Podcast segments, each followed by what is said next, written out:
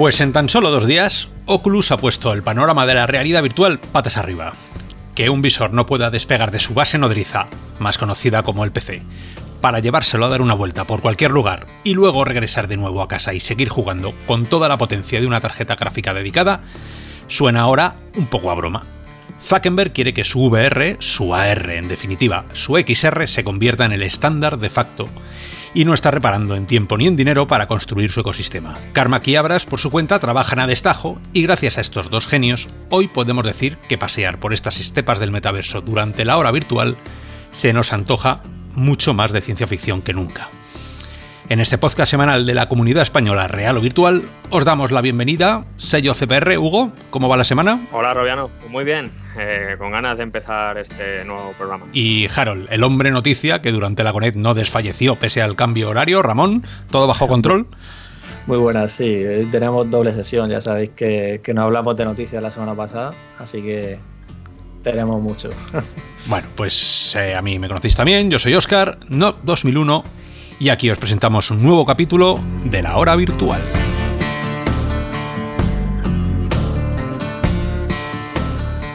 Y como bien nos ha dicho Ramón, vienen muchísimas noticias, llevamos dos, dos semanas largas sin, sin, hablar de ellas. Os prometemos que lo vamos a resumir todo lo que podamos para, para cumplir que la hora virtual sea la hora virtual. Nos pasaremos un poquito, pero bueno, perdonad. Cuando quieras empezamos, Ramón. Pues sí, yo me gustaría arrancar. Bueno, el Conet lo vamos a dejar porque como sabéis, el, el programa anterior hablamos de tu primer día allí.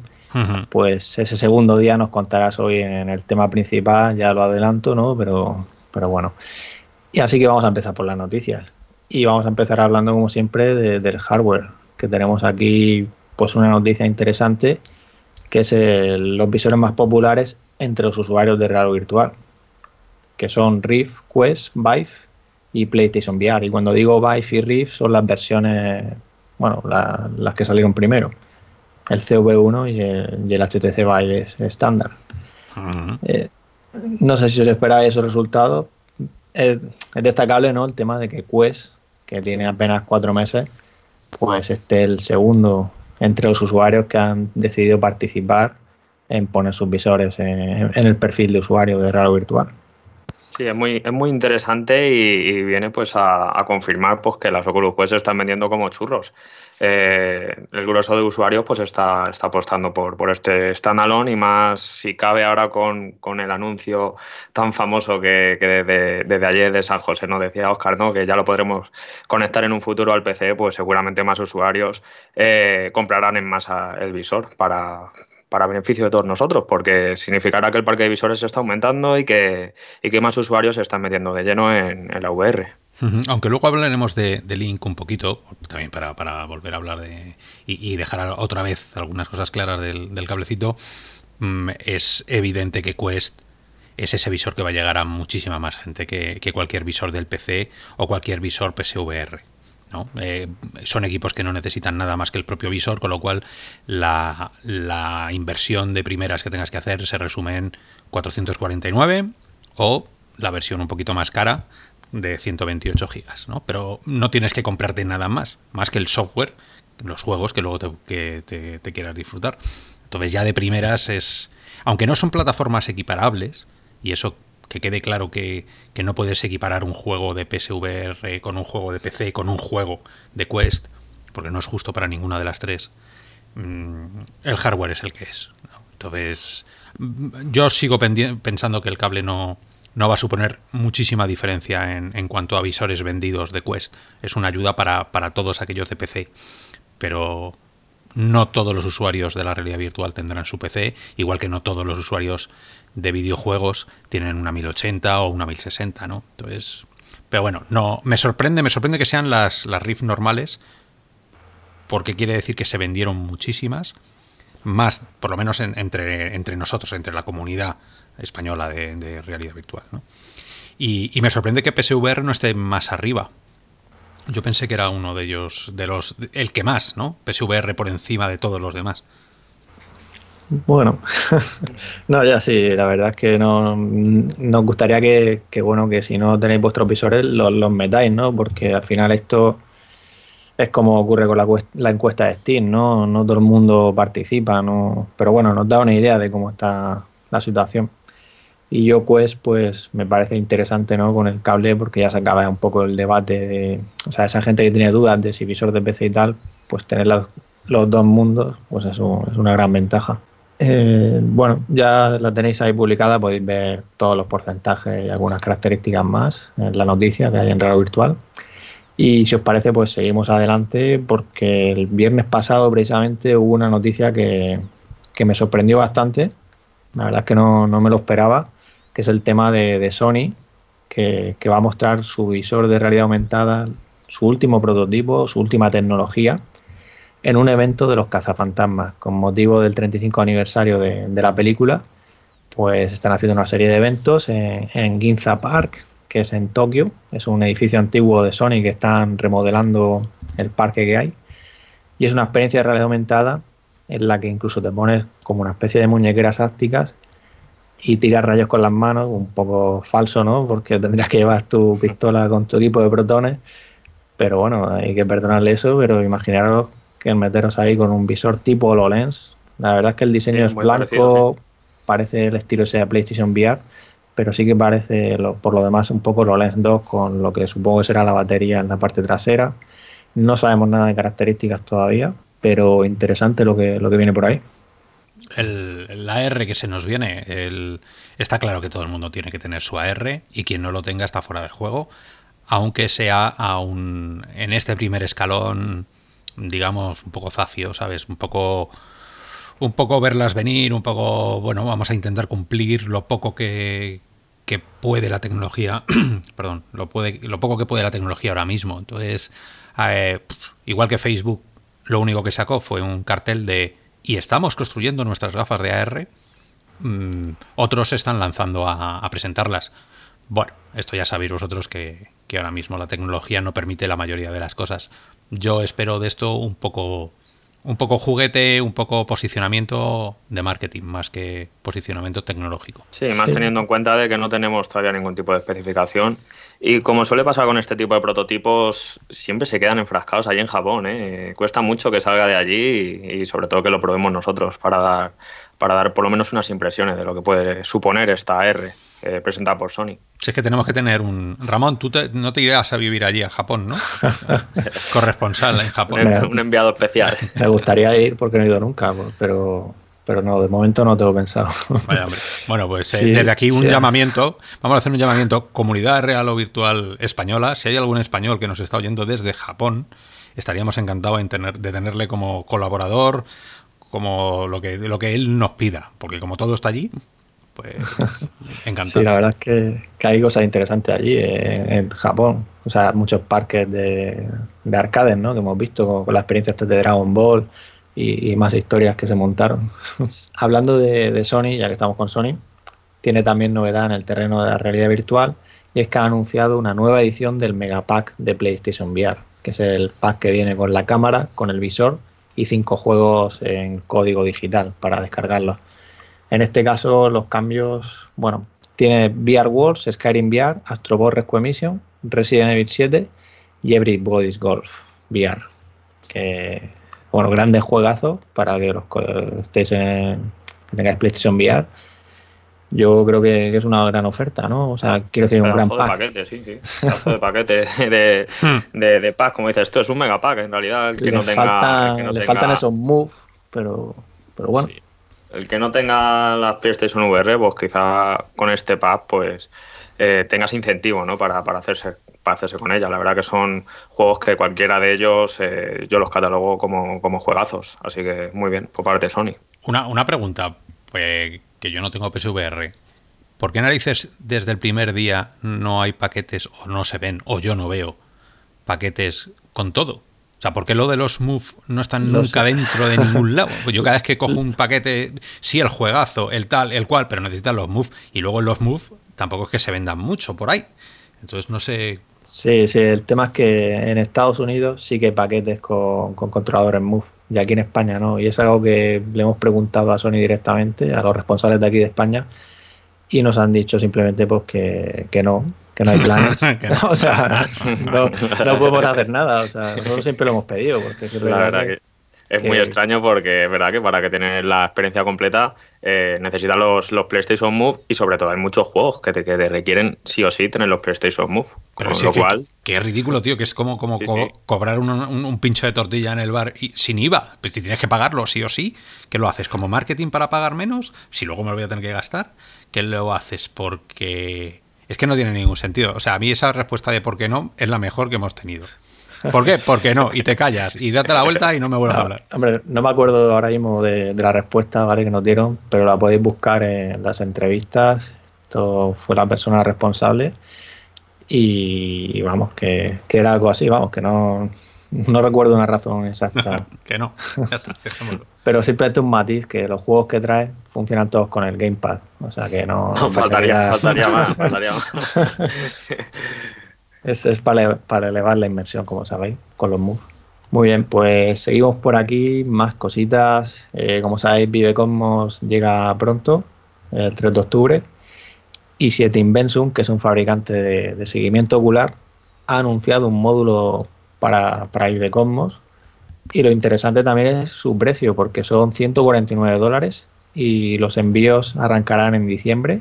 La precompra en el mes de noviembre y bueno, los envíos en China a principio, o sea, en principio quiero decir, y será compatible con, las aplicaciones que hayan desarrollado para Vice Pro AI, que es el, Vice Pro con seguimiento ocular que sacó HTC oficial. Es, es, eh, es algo... Mm, a ver, ¿cómo, cómo, cómo os digo? Cuando sale HTC, eh, perdona, cuando sale Index y, te dicen que van a tener un puerto, ese puerto USB que estuvimos meses diciendo las cosas que podían haber, las cosas que podían sacar, eh, y, en realidad no salió nada más que una especie de pantallita tipo Raspberry para poner tu nombrecito, o sea que era una, era una chuminada. Eh, de repente cobra sentido cuando te lo hace HTC. HTC te dice, hemos sacado un visor que puedes conectarle algunas cosas, porque sabemos que vosotros, o que la comunidad, o que las empresas de fuera quieren sacar eh, cacharros de los third party, que llaman, de, terceros. Y de repente tienes lo primero ya, algo útil, útil entre comillas, porque luego es el software que tiene que responder. O sea, si, si tú no tienes, si no hay ningún software que sea compatible con ese cacharro, quedará en una demo estupenda que, que te den. ¿no? Pero, pero que ya es el primer cacharro antes incluso que salgan todavía estamos esperando para que alguien haga algo para Index, ¿no? Entonces me parece el movimiento natural de un ecosistema VR. Como para mí Index es un, es un visor que no está en el ecosistema VR, sino que es algo que han sacado para, para intentar captar algo de mercado. Eh, no sé vosotros si, si, es la lectura que podéis hacer de, un primer cacharro así ya de primera. Yo, yo la verdad es que lo veo un poco extraño, ¿no? Me refiero por, has visto lo que tienes que moverte encima de, la sujeción de arriba, que, que lleva no solo son los dos accesorios para las lentes, sino que también lleva como un módulo encima de la cabeza. Imagínate, porque este visor también es compatible con Bike Wireless, o sea, con el, dispositivo inalámbrico. Imagínate llevar el, ocular y el inalámbrico a la vez, ¿no? O sea, llevar la cabeza con mil cacharros. sí, el hombre, el hombre orquesta virtual. Eh, a ver, no, no es tan, tan exageradamente grande, por lo menos lo que se ve en las fotos y en lo poco que sabemos. Pero es que, a ver, no sé, menos que eso, a mí me gustaría ver cómo, cómo, queda, cómo queda lo de las lentes. Cuando le metes los dos, las, las cámaras y le metes los LEDs que tiene que rodearte el ojo, eh, ¿cómo queda eso? Porque tiene que quedar fetén, o sea, tiene que quedar milimétrico, porque todos sabemos cómo funciona el, el sistema de, tracking. Y los problemas que tienen. Abras nos dio una charla en, la Conet sobre los problemas que pueden tener, ya estaba hablando en las últimas Conet de ello, las diferentes tipos de pupila que hay, los diferentes tipos de, iluminación, eh, cuando la, pupila se hace más grande, más pequeña, los movimientos acádicos, o sea, son mil cosas, ¿no? Ya, ya.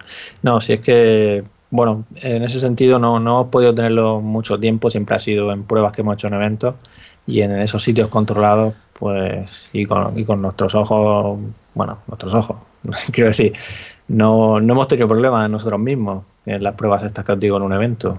Ha funcionado perfecto, como sabe Oscar, y yo me alegro de que, de que se dé esa oportunidad y que pues, mm. puedas tener seguimiento ocular si así lo quieres, porque ahora mismo quizá no le saquen mucho partido, pero si eres desarrollador y estás haciendo pues, aplicaciones, ya sabéis que no solo es el renderizado Forbit, sino las estadísticas que puedes sacar de hacia dónde mira el usuario, mm. en definitiva, y también la interacción que puedes programar con eso. Está claro, pero esto es un, esto es un cacharro, háztelo tú mismo, ¿eh? O sea, que, tienes que ponerlo tú, tienes que montarlo tú. Por, de ahí digo que soy un poco escéptico de qué tal cuadra todo el plástico por dentro, porque de ello va a depender la calidad del, tracking. Pues más cositas por aquí. Si recordáis la, la semana anterior, aparte del Oculus Connect y del State of Play que hablaremos ahora después, pues también fue el PIMAS Day D1, en el que fue una, bueno, iba a decir conferencia, pero bueno, fue una charla en la que estuvieron pues el responsable de, Estados Unidos de, Pimas y también Sue Bieber, que, bueno, lleva un poco la comunidad y, tal. Y estuvieron hablando durante casi dos horas de, o no sé recuerdo si fueron dos horas, dos horas, bueno, bueno, más o menos.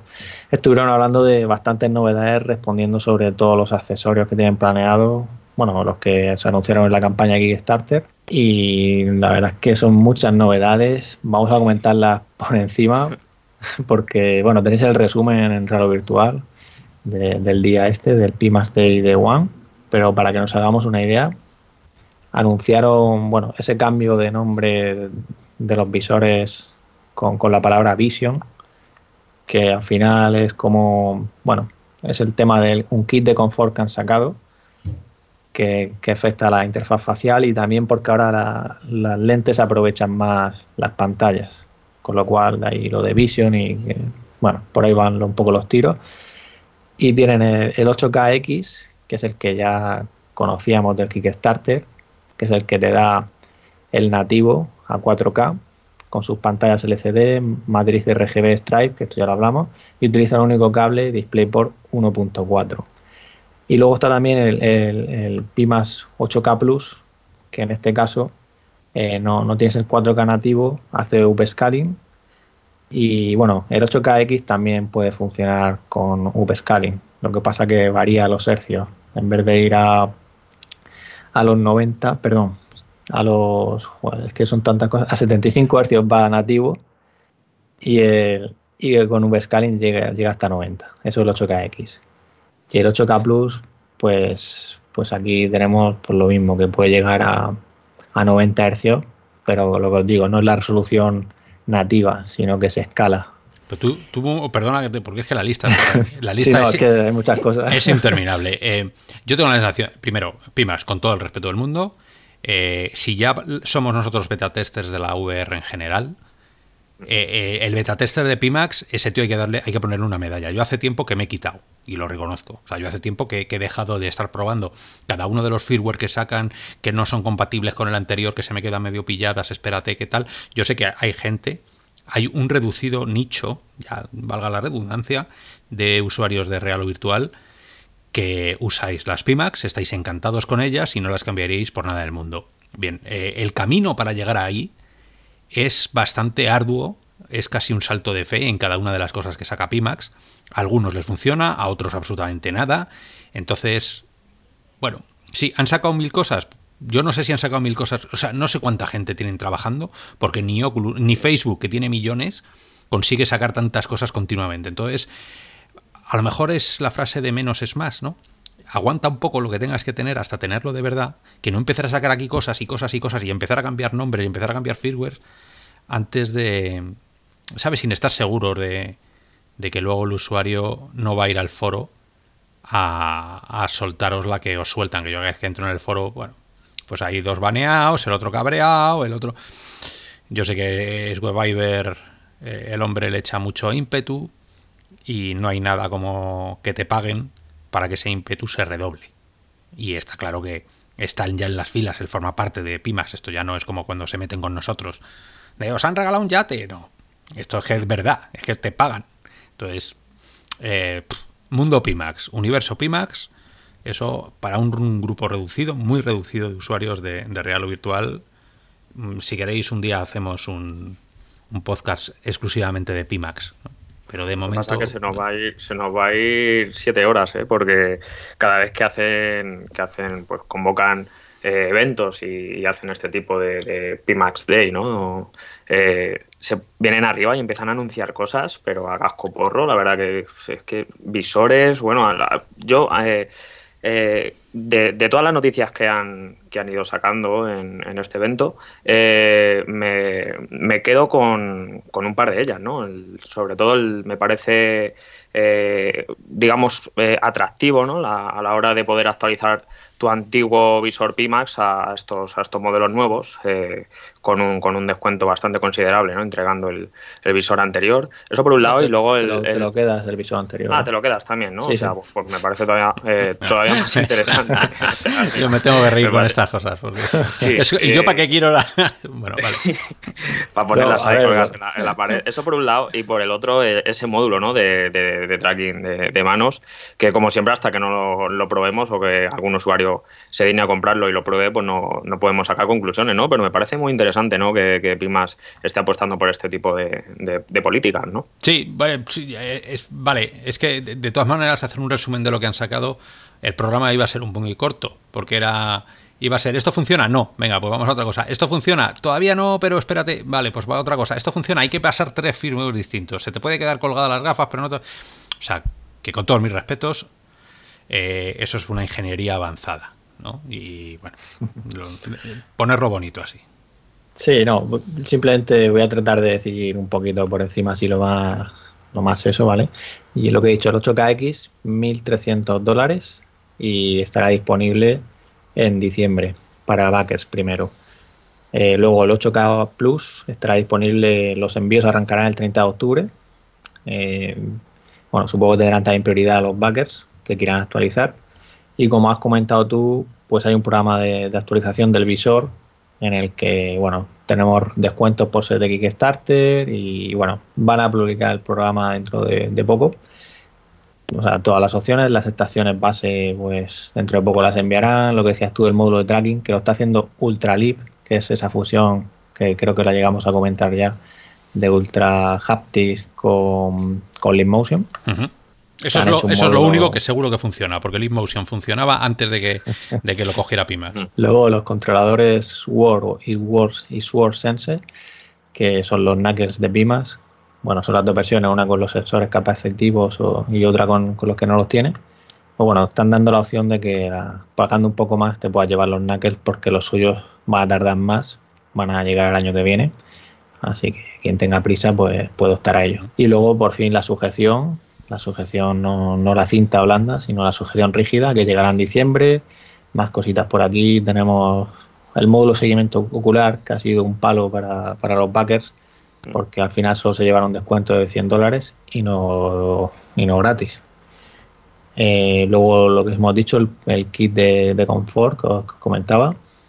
Luego el adaptador para lentes de prescripción, un tema para refrigeración, poner unos ventiladores, que tú, Oscar, esto ya hiciste algo con, un, con una compañía que sacó un modelo, ¿de acuerdo? Sí, sí, no, les gustó mi opinión. Luego, sí, o hay un par de mails de que es una pena que no hayas podido, eh, como, como me dijeron, apreciar el, lo bueno que son.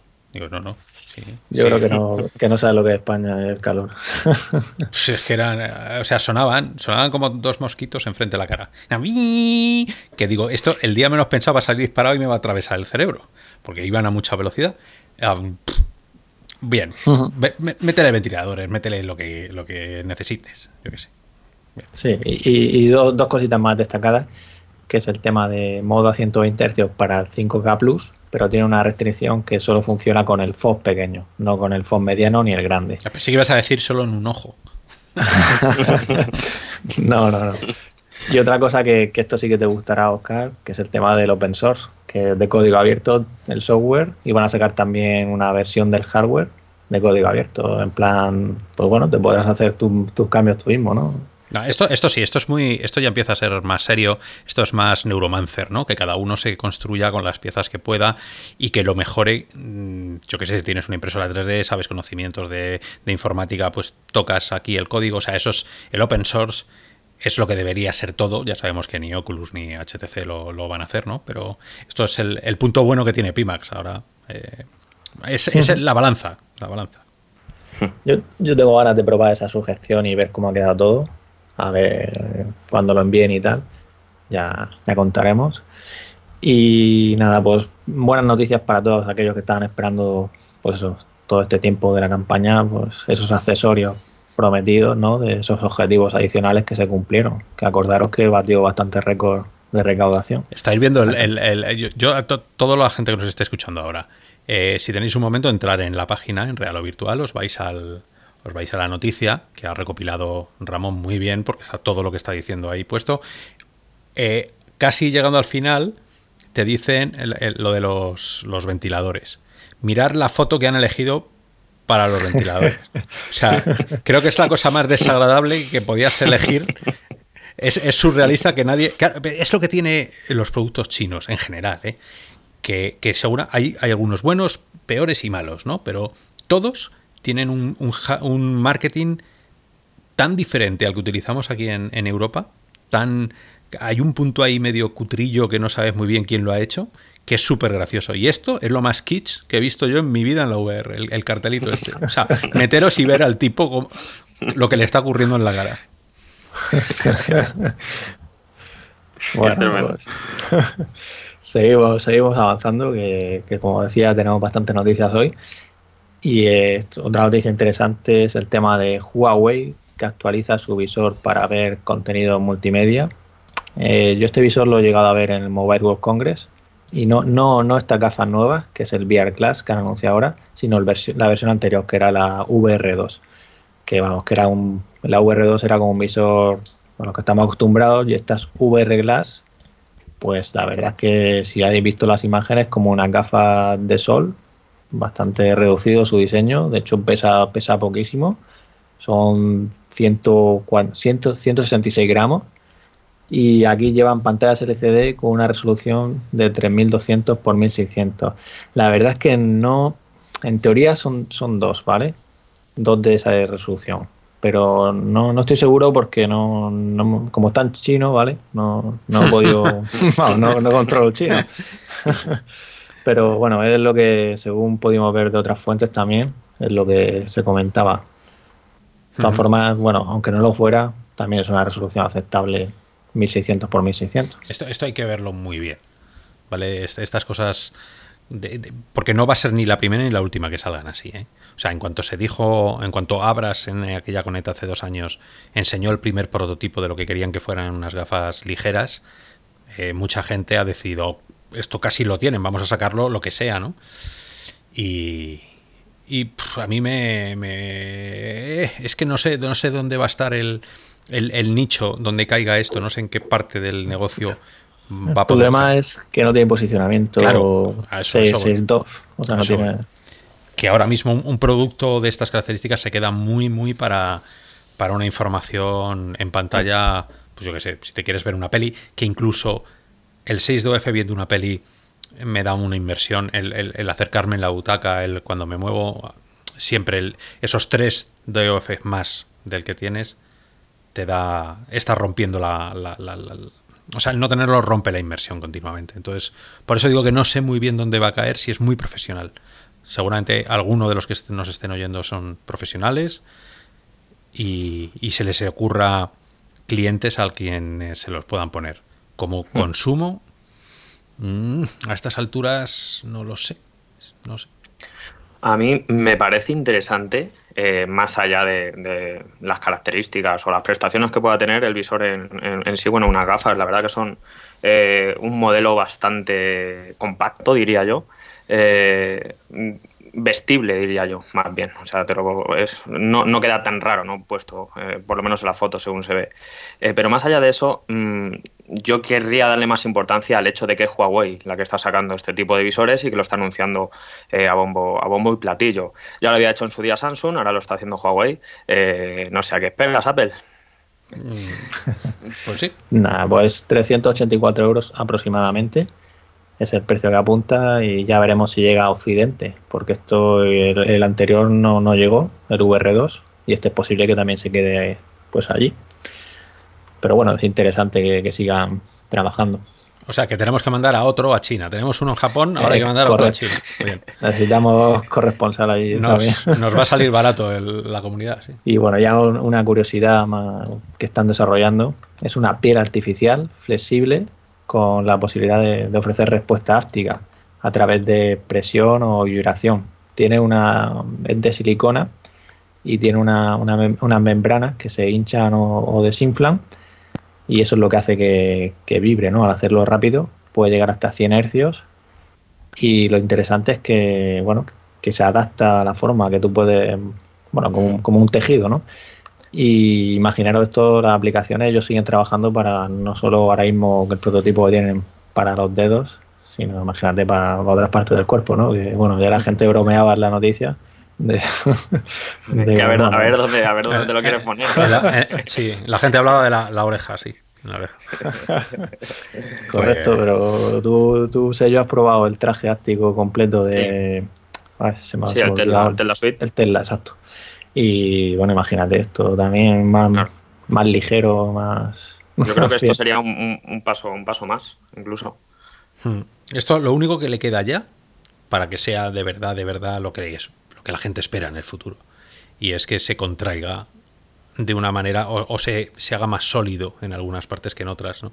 En ese momento sí que podremos tener la sensación de, de no atravesar las cosas, sino de sentir un objeto real en la mano. ¿no? Eh, de momento estas cosas, pues sí, que te vibre el háptico ayuda a la inmersión, tienes que programarlo muy bien porque, porque los hápticos bueno, pues no, no, tienen esa resolución, con lo cual hay veces que es lo mismo que te peguen un tiro que, atravieses eh, una puerta o, ¿sabes? No, no hay sutilezas. Entonces, eh, yo lo mejor que he visto en háptico que era el, los mandos de la, de la Switch, de la Nintendo Switch, eso es increíble. Mm, lo que pasa es que, claro, lleva varios motores dentro, mm, bastante más complicado que esto, ¿no? Mm, bien, si te hacen un guante de ello, hay gente que, cirujanos, eh, hay cosas que se me imaginan ya que puedes utilizarlo, pero necesitamos que empiecen a hacer ya a investigar cómo hacer sólido, que se solidifique en algunas partes y, parezca que estás sosteniendo de verdad una pistola y no puedas cerrar el, más allá de lo que tú quieres. ¿no? En e-, ese sentido, hay ahora mismo los, prototipos que hemos visto de otros fabricantes utilizan lo que le llaman un exoesqueleto claro, pero eso es un simbiosis. todos yo creo hemos visto las fotos de 4 millones de cables, eh, piezas por todos lados. O sea, algo que sea ponerte un guante. Como, como, el de Eduardo Manos Tijeras, llevas ahí los dedos. Lo mismo, te vas a sonar y te sacas un ojo. Bueno, tampoco porque tienes el visor, o sea, que tiene que ser pasito a pasito. Y esto, esto sí que es eh, dedos de silicona, genial porque seguramente esta sea la base para el siguiente paso. No se pueden saltar pasos por así porque sí. Así que bienvenido sea. Y estas cosas, deseando probarlas, aunque solo las podamos probar cuando nos vamos a la Gamescom, ¿te acuerdas, eh, Ramón? Sí, Todas las porquerías que hemos probado estos años, claro, que luego no llegan al mercado o, se diluyen, pero son las bases de lo que será el futuro. Sí, sí, muchas de ellas ocultas que ni siquiera sabíamos que estaban allí, ¿no? De la encuentran la sorpresa. El, Tesla Suite no lo llegasteis a probar vosotros también allí en Gamescom. Estaba la mujer, que recuerdo que estábamos intentando probar.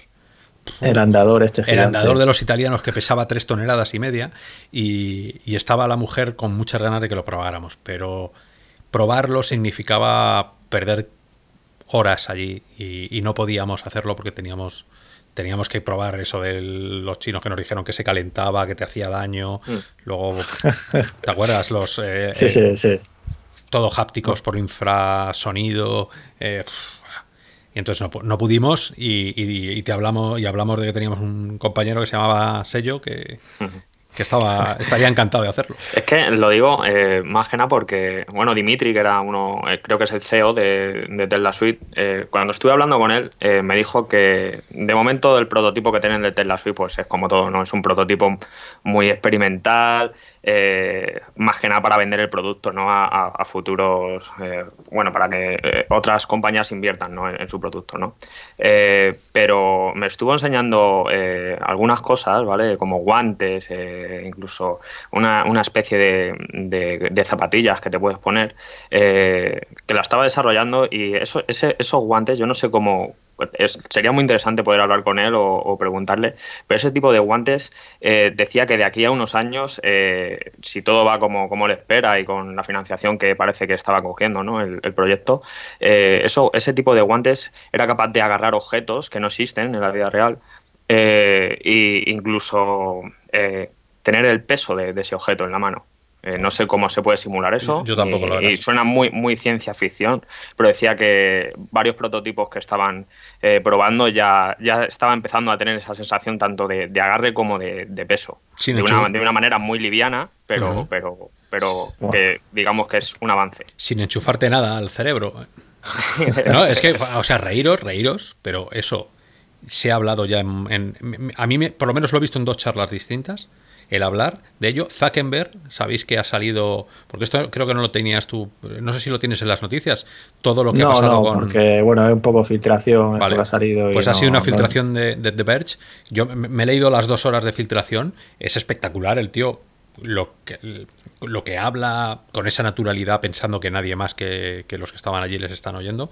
Eh, pero una de las cosas que decía es que, claro, el, el Facebook, la AR la tiene diseñada como no invasiva quiere decir que hay una invasiva.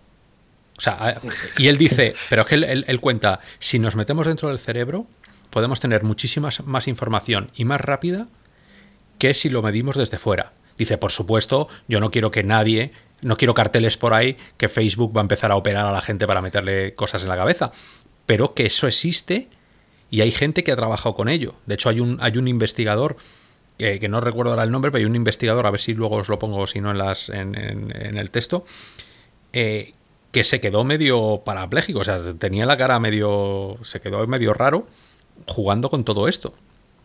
Es que, imagínate, esto, esto sí que es para hacer otro programa eh, dedicado a ello. Sí, es, es, el mismo Tesla Suite del que pude probar yo, que era, como decimos, un prototipo muy experimental. Eh, pero bastante funcional. Y yo no sabía eh, prácticamente nada de, ese tipo de, traje áptico. Y cuando simulé disparar y vi cómo mi brazo se contraía solo, eh, me quedé bastante, bastante flipado. O sea, me, me, pilló por sorpresa. Mediante algún tipo de descarga electromagnética, estimulaba un músculo en concreto y mi, brazo se contraía. la verdad que me dejó muy flipado y, es que es el futuro claramente, ese tipo de accesorios. Claro, cuando lo hagan pequeñito. Que no sea, me voy a jugar a la VR tres horas.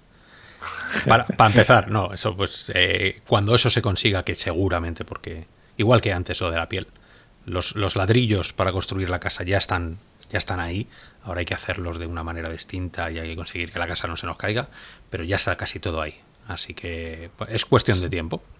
Sí, pero la áctica, a menos que te enchufes como Matrix, ¿no? Algo, lo que estamos hablando, o sea, te tienes que poner un traje sí o sí. en el momento en el que te pongas un electrodo, si te pones un electrodo y ellos saben ya dónde te lo tienes que poner y no es un agujero, eh, la cosa la cosa va a tirar para adelante. En el momento en el que lo que pasa es que claro, esto a lo mejor hay que irse a, no sé, en, qué países son te permiten no utilizar ratones sino humanos. Algunos tiene que haber por ahí. Pues ahí seguro que ya tienen a, cuatro o cinco encerrados en una habitación con sensores por todo el cuerpo, dándoles descargas para ver qué pasa cuando hacen esto, para ver. Y eso saltará en algún momento. Bueno, pues vamos a hacer un resumen de, del resto de noticias, ¿vale? Y tenemos por aquí en la parte de software, pues esa actualización que ha llegado ya a Oculus Quest, de cosas que hablaron en, en el Oculus Connect, en la Keynote pero ha llegado ya, porque en, las mías no está. Bueno, en las mías tampoco. Llevan encendidas aquí con el cable puesto, yo creo que ya un día y medio. Las mías igual. Estar está ahí, que cuando llegue precisamente sea una de las cosas nuevas, que es el tema de poder forzar la actualización tú. Una vez que te enteres de que está disponible, pues igual que haces en el móvil, ¿no? Y le das a buscar actualizaciones, y si hay una, le das a actualizar, pues eso es una de las características que ha llegado. También el Pass-Through Plus, el Thread-Dove, lo de las aplicaciones de Go, que bueno, aquellos que compraran y estén disponibles, o sea, lo del crédito que han empezado a regalar. Y hay unas más de 50 aplicaciones compatibles de, Go para, para Quest. Y también el tema de, bueno, hay principalmente eso son las, a grandes rasgos lo, lo más importante de este tema. No sé si queréis comentar algo en particular.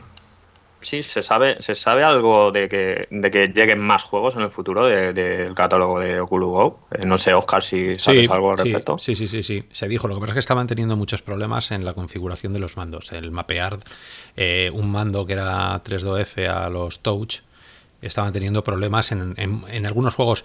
Daros cuenta que la mayoría de los indies, la mayoría de las aplicaciones que hay para Go, eh, eran proyectos, mm, no voy a decir baratos, ¿vale? Pero eran proyectos de corta de corto presupuesto, por decirlo. ¿vale? Entonces, no son grandes proyectos fáciles de portar.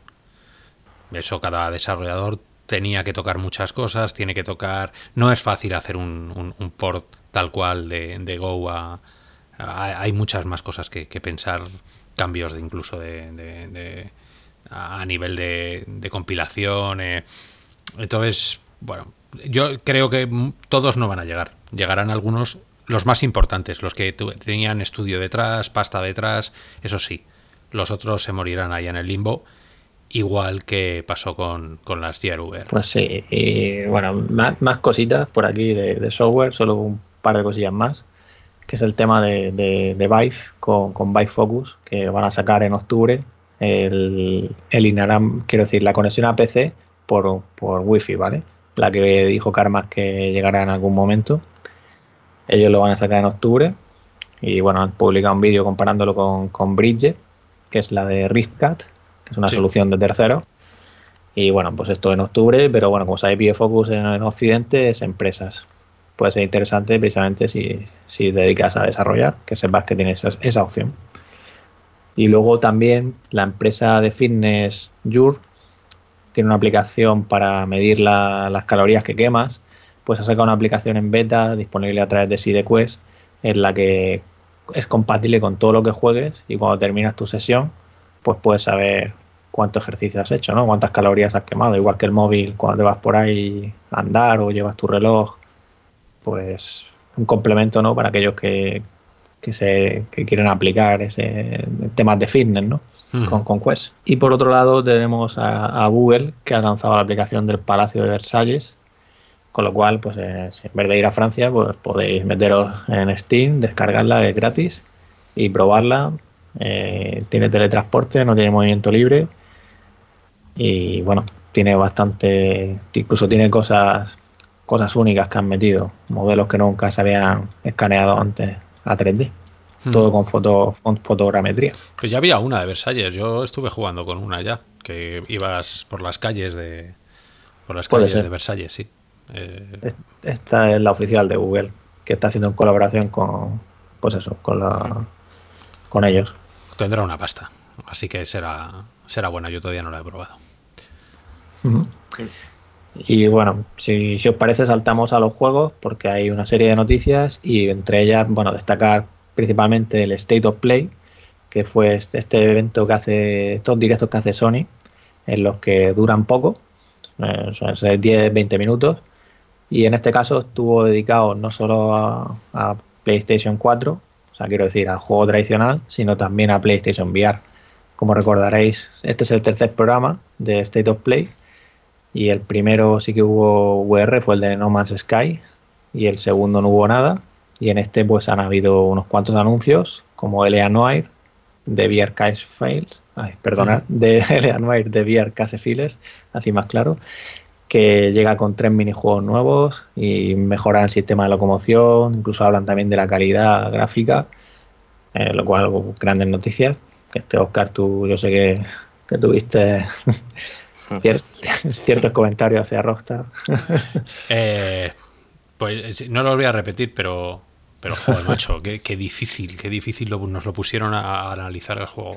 Qué cosa más complicada de, de concepto. O sea que Mm, bueno, jugarlo, jugarlo y nos comentáis qué, os parece. Sobre todo el tema de, movimiento. A mí me sigue teniendo loco. Hay dos opciones ahí que sí, sí, que me, tiene loco todavía. Pero Sí, luego, bueno, también se confirmó que After the Fall, este nuevo juego de Vertigo Games, va a llegar también a PlayStation VR. No estaba confirmado, que era, era de esperar, ¿no? Pero, pero bueno, para mí es una gran noticia como poseedor de PlayStation VR. Y luego tenemos por ahí Stardust Odyssey, que es un juego que la verdad es que me recuerda a este de naves, que tú sé yo te acordarás del nombre, ya se me va, este que, era de como barcos piratas que, volaban. Ah, el sí, sí, ¿cómo se llamaba, macho? Sí, me estaba... analizarlo, sí que es, muy parecido al. Bueno, el que te liabas a cañonazos con, otro que estaba cerrado, que tenías que dar vueltas. Eh, estabas, flotando en un. Bueno, si eh, eran barcos voladores. Sí, sí, claro, claro, que estabas ahí y, el juego era un rato raro, ¿eh? No, este, el que te digo yo me parece un juegazo, ¿eh? No, sé si estamos hablando del mismo, ¿eh? Me parece un juegazo y uno de los juegos que ha pasado de puntillas por, por todos por todos los sitios porque me parece uno de los mejores juegos que hay en VR, ¿eh? el que, si es el mismo del que estamos hablando. ¿eh? Sí, sí, eh, yo sé el que tú dices y pues, si es el mismo, si es el mismo tenemos un problema. sí, tenemos un problema grande. Ya, Bow to, Blood. El Bow to Blood. El que os digo. Es verdad. Se nos, va la, se nos va la pinza. Pues es el mismo. Sí. sí.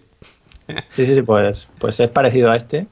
Y bueno, tiene una campaña y ya llegará este invierno. Así que ya sabremos. Luego Gore, que Gore, quien no lo conozca, es de gladiadores, con esa, ese estilo más caricatura, ¿no? Y con bastante gore y sangre. No, es un simulador de gore. Eh, o sea, la, excusa, la excusa para todo el gore es poner un muñeco. Pero yo esto en que llegue a PSVR siempre me va a sorprender, porque eso, claro, habrá algún padre que, se lo compre a su hijo o que el hijo haga lo que le dé la gana y el niño con 12 años se dedique a arrancarle cabezas a, a, gente en una arena. Mm, bueno, es, es divertido. Yo, yo, no lo considero un juegazo, yo lo considero una experiencia, o sea, un simulador de arrancar miembros.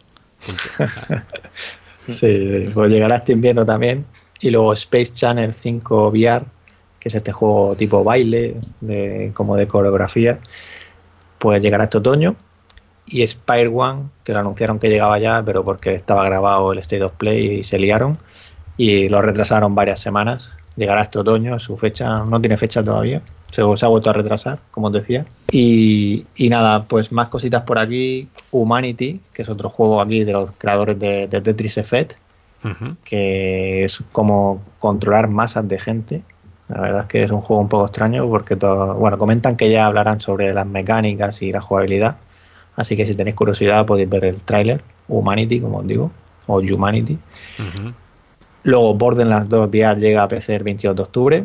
Eh, gran noticia. muy buena eh, noticia, sí.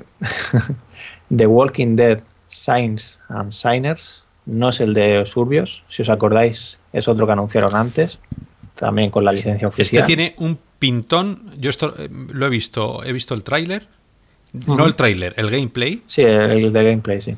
Y me parece de las cosas, o sea, le tengo unas ganas horrorosas porque porque parece que es un sandbox con zombies, con, con, aventura. Eh, por favor, no, eh, Walking Dead no es matar zombies, es sobrevivir. Y, más de 15 horas, comenta. claro, y es sobrevivir, es, es, es, los humanos dan más miedo que los zombies en Walking Dead. Mm, yo no quiero estar todo el rato pegando patadas, eh, quiero intentar un survival de verdad complicado en VR. Y tiene toda la pinta que puede llegar a ser, así que yo ahí...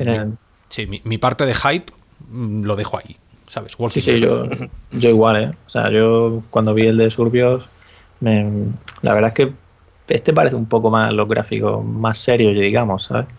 Aunque, no sé, el de Surbios me pareció en su momento, no sé, me bajó un poco. El IP. a, mí, a mí mucho. No, no, no, le tengo muchas ganas, la verdad. A este sí. Bueno, pues este llegará el 23 de enero. Y en principio pone incluso Oculus Quest, o por lo menos Oculus ha publicado el tráiler en el que ponía Oculus Quest en el nombre. Por lo cual, bueno, yo imagino que llegará a PC y a Quest.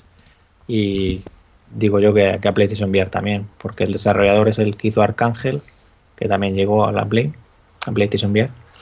Y bueno, pues hoy 3 de octubre sale The Darknet Arizona Sunshine, Pistol Whip llegará en noviembre a PC y Quest. El gran juego, bueno, digo gran juego por el anuncio que hicieron en, el recopilatorio, perdón, en el, en el E3, que es Solaris, os acordaréis. ya, ya hay más información, un teaser trailer en el que se ve que, bueno, según comentar, es un poco estilo Quake en cuanto a la jugabilidad y es multijugador. Un poco más Totalmente. de lo mismo, ¿eh? Un poco más de lo Totalmente. Y bueno, ya para terminar, simplemente comentar que si estáis en Madrid o Barcelona eh, y nos estáis escuchando hoy, que sepáis que tenéis Madrid Games Week hay un pabellón entero con realidad virtual, tenéis Iron Man VR, tenéis el Leaper Elite VR en el stand de Sony, Sony está allí con más juegos de PlayStation VR. Eh, como, como os decía, este pabellón es distrito, distrito VR y dentro tendrán Vive Cosmos y una experiencia para Oculus Quest con 20, para 20 personas a la vez. Más juegos de indies que estarán por allí, así que bueno, si, si estáis por Madrid os podéis acercar. Y en Barcelona también está el tercer mercado 360 de realidad virtual y realidad aumentada, en el que igualmente habrá charlas, conferencias y, más hmm. cosas que probar. Eh, nosotros este año, que lo sepáis, robianos, no vamos a estar presentes. Sabéis que el año pasado tuvimos un, un stand eh, representando a toda la comunidad, donde tuvimos a Oval, juego español, y multijugador. Mm, pero bueno, la experiencia Ramón, Hugo, estuvimos ahí mm. los tres eh, horas y horas y horas poniendo visores a todo el mundo, explicando la VR a todo el mundo. Acabamos completamente derrotados. Fue una experiencia maravillosa, pero irrepetible desde el punto de vista de que nunca, de que nunca más eh, lo haremos. Desde aquí, mucha suerte a Jugón Virtual por, por todo su parafernalia que ha montado ahí. Eh, me imagino que él, como es empresa, tiene bastante más capacidad sabes que, nosotros que somos que somos una comunidad mm, de voluntarios ¿no? entonces eh, bueno al final tenías que ir pidiendo a, todo el mundo que, te ayudara y, no es plan y no es plan no así que genial que él lo, esté intentando desde el punto de vista profesional y ir para allá y, probarlo todo y nos contáis y nos contáis yo es que este año mm, fue como el Vietnam el año pasado, entonces me dan sudores fríos. Es que, que Ramón me dice, Games Week, como que no, no pasarán algunos años. Yo, sí. estaré por allí, estaré por allí además, eh, me veréis y si me queréis insultar o lo que queráis, por allá andaré con una camiseta bien grande donde pone real o virtual. Eh, sobre todo para probar estas, eh, estas experiencias y, eso, esas IPs como pueden ser Iron Man o Nipper Elite. Así que estad atentos porque tendremos impresiones la semana que viene seguramente para, para ver qué tal estos juegos. Sí, señor. Muchas ganas de ese Nipper Elite. A ver qué tal. Bueno, pues ya si, si os parece, podemos meternos de lleno en el tema principal, que es ese segundo día en el Oculus Connect. Así que Venga, pues, caña eh, ya, ¿no? Le damos y hablamos de la Segunda Guerra Mundial, por ejemplo.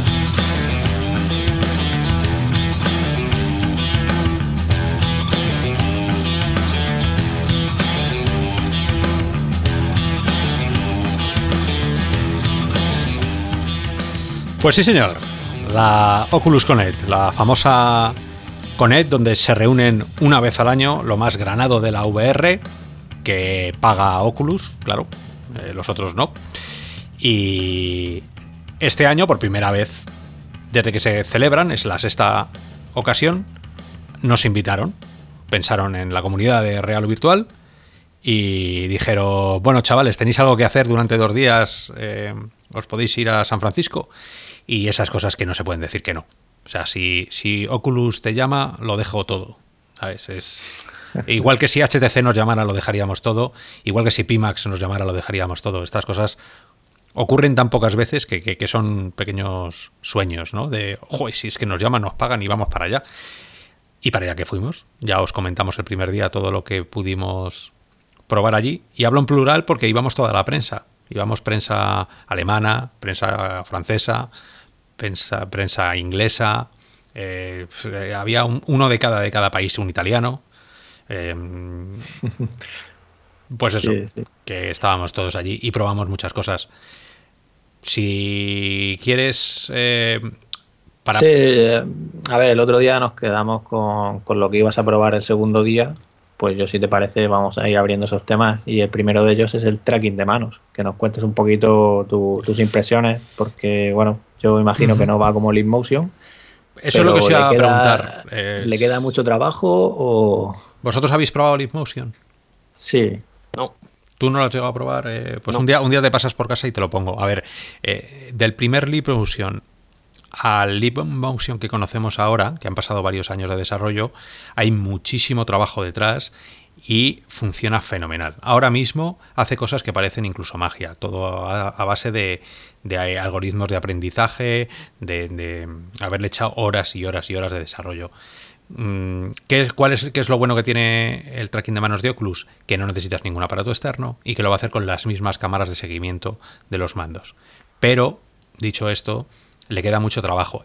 Es sorprendente cuando te ponen un software muy bien hecho, estamos hablando de Oculus, y Oculus hace las cosas muy bien cuando se pone a hacer estos tests.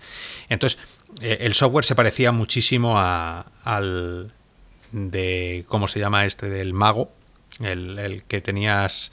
The Walls of the Wizard. Sí, el Walls of the Wizard, que al final es una demo que le hemos puesto a todo el mundo. A todo el mundo. Hay una frase que escuché que me gustó mucho que era, eh, hace, la dijo un periodista hace un año allí en la CONET, que decía, lo mejor de la VR es enseñársela a los demás. Pues sí, es, cierto, o sea, es de esa demo que le hemos puesto a todo el mundo.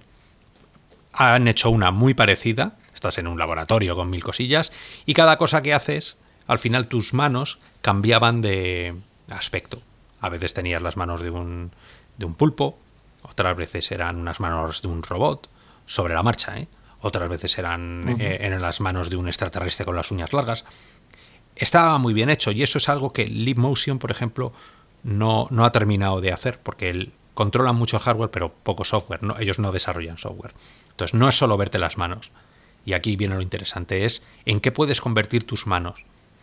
Mm, ¿Qué inmersión te da el ver unas manos con tentáculos eh, que cuelgan y que, reaccionan perfectamente a lo que haces? Ahí está lo, interesante, que una vez que ya distingues dedo a dedo, que es lo que todavía les falta, porque cuando pones una, la oclusión, la oclusión es cuando las cámaras no ven lo que está pasando detrás, ¿cómo consigues solucionarlo? Bueno, pues la oclusión es un aprendizaje muy complejo que tienes que hacer de, ir siempre por delante de lo que está ocurriendo.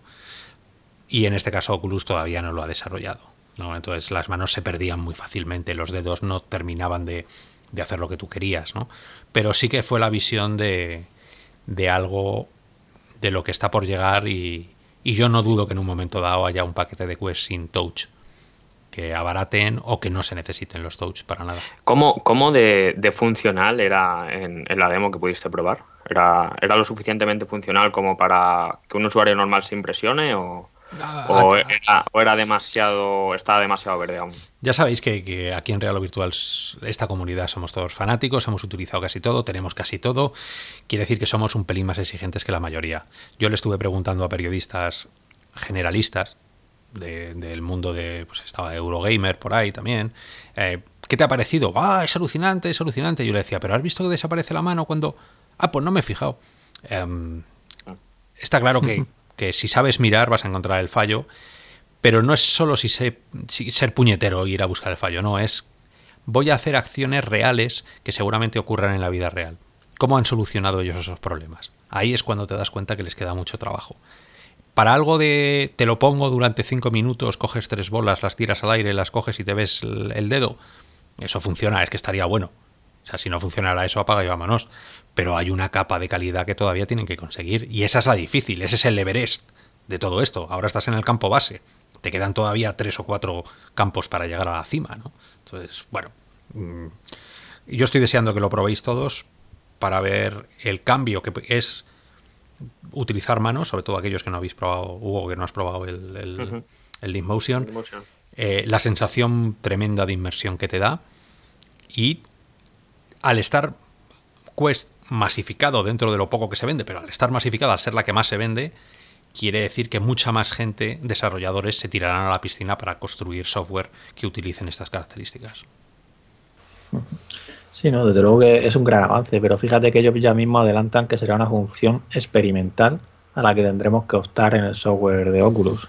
Con lo cual, bueno, Nos cubrimos pues, las espaldas. Claro, o sea, Lo, van a ir mejorando igual que hicieron cuando sacaron pues, pues el tracking, ¿no? Inside Out y incluso el tracking primero de Constellation con el RIS V1. Siempre ha, habido un proceso ahí de, de mejora, ¿no? Entonces seguro, vamos, yo confío en que igualmente esto será bueno, tendrá una gran calidad cuando llegue el momento.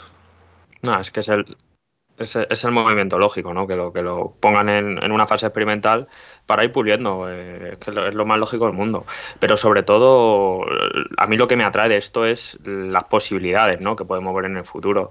Y, no me refiero solo a juegos, sino a contenido multimedia y otro tipo de, aplicaciones que, digamos que a los que estamos más metidos en el tema de VR, pues mm, no, no son las, las más demandadas, ¿no? Pero yo creo que ese tipo de aplicaciones eh, de contenido multimedia a la hora de ver una película, eh, poder parar la película simplemente con tus manos, no tener que estar utilizando los, los, los toes, ¿no? Porque a todos nos ha pasado que nos hemos tumbado en la cama, nos hemos ido a poner el Netflix y, te sobran, ¿no? Te sobran los, mandos, ¿no?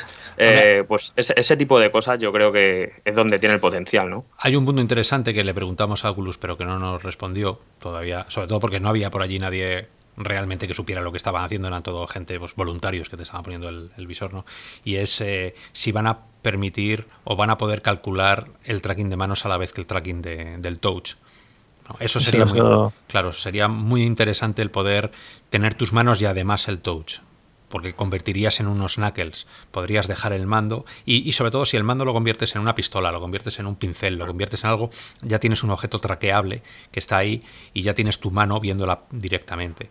Eso es eh, el gran salto también que tienen que dar, que no nos han respondido, ya te digo. De hecho, la chica, yo le pedí que nos hiciera una foto y la chica me dijo que no podía hacerme la foto frontal porque tenía que estar sosteniendo el mando y el mando interfería con mis manos. Entonces, en el, en el firmware que nos enseñaron, eso ya no podía hacer. Se volvía loco si había mano y touch. Pero bueno, confiemos en el dios Carmack y en el dios Abras y que, y que nos den la sorpresa cuando salga. Pues sí, sería, sería todo, todo un puntazo. Una pregunta que te lanzo de esta, ya tú que yo siempre voy a preguntar cositas. Vas a hacer daño, sí.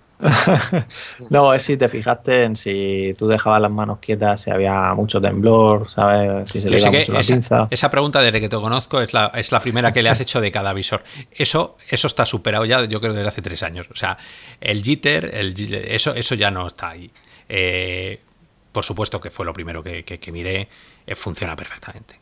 Eso yo creo que es, eh, sabes, esto los filtros que están utilizando de, movimiento, eh, eso ya se superó. ¿no?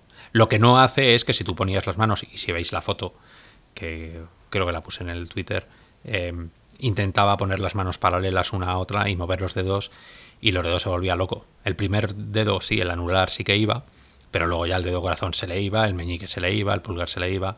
Entonces, eh, falta todavía la capa de reconocimiento de, de, ¿cómo lo llaman? El deep learning, ¿no?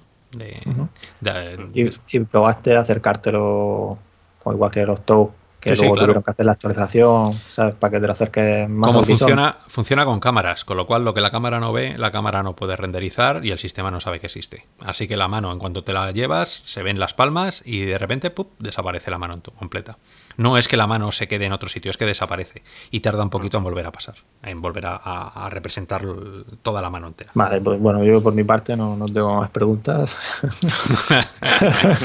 Vibra, no, bien, ya está. Sí, cuando te pongas eh, la silicona, esto de antes. esto, eh, mira, el, por haceros un resumen, pues sé que, el podcast se nos, se nos, irá de madre. Em, el tema de las manos, hubo mucha gente que, lo quería probar. Había un, dos, tres, cuatro, cinco, seis puestos a la vez para el tracking de manos que estaba en una sala aparte. No estaba donde los juegos. Y la cola era brutal tuvo bastante, bastante aceptación. De hecho, la gran noticia que muchos medios han destacado es el tracking de manos y no el link. Yo sé que en esta comunidad el link, el cablecito, nos ha llamado muchísimo la atención por todo lo que conlleva, pero, pero fuera de aquí, las manos ha sido lo más de lo más. Y encima es lo típico que puede abrir telediario, ¿sabes? Ya puedes utilizar tus manos en realidad virtual. ¿no? Entonces es... Eh, bueno, lo digo por cerrar un poco el tema de las manos, que para mí es algo que, le queda bastante todavía, 2020 y... Sí, por eso ya, ya veremos cuando llegue eh, el tema de tracking. Y nada, pues seguimos por aquí y hablamos de, Medal of Honor.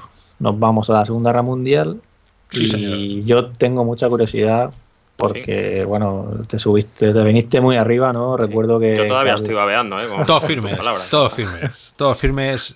Lo vuelvo a repetir aquí, lo mismo que os dije por el WhatsApp es el mejor juego que he probado en VR porque no es un juego VR. Y ahí, cuando entrevistamos al tipo, este, al, jefe de todo, que no que tengo el nombre Respawn, ¿no? Sí, de Respawn, que es que tiene un nombre, un apellido súper raro. Em, este hombre me decía, cuando lo pruebes, porque todavía no lo había probado, dice, fíjate en todo lo que hemos estado intentando hacer, fíjate en todo el homenaje que le hemos hecho a la Segunda Guerra Mundial. Es un juego de millones de euros, es un juego de tres años de desarrollo, al que le quedan todavía y el que tenían seis meses antes de ni siquiera anunciar que estaban con Respawn haciéndolo. O sea, es un juego típico, triple A. O sea, has hecho un juego de los normales que podría estar en cualquier eh, monitor. Entonces, eso ya te quiere decir lo cuidado que está a todos, todos los niveles. Y el hombre me lo dijo 70 veces en la entrevista. Nos hemos dedicado a pulir el juego. No queríamos hacer un juego complicado, no queríamos hacer un juego con 5.000 mecánicas, cosas raras, no. Queríamos hacer el juego lo más sencillo posible para poder pasar muchísimo tiempo puliéndolo. Y eso es. Es un juego en el que coges el arma y la estás cogiendo. Es un juego en el que estás en una cocina y ves reflejos, ves mm, ¿sabes? Notas que es una cocina por todos lados, no hay, no hay cosas raras, no hay fallos de sombras, no hay objetos mm, mal hechos. Tiene todo la calidad del AAA, que por eso es un AAA, porque tiene gente trabajando para pintar el blanco que hay entre las losetas. ¿Sabes? O sea, es, increíble, ¿no? Entonces, la sensación que te da de, de estar en un mundo de Medal of Honor hecho es proceso para VR desde cero, con la calidad de, lo que pudieras estar viendo fuera, a mí se me fue la olla. O sea, yo entré y dije, madre mía, y a los dos minutos me puse a jugar como si estuviera allí.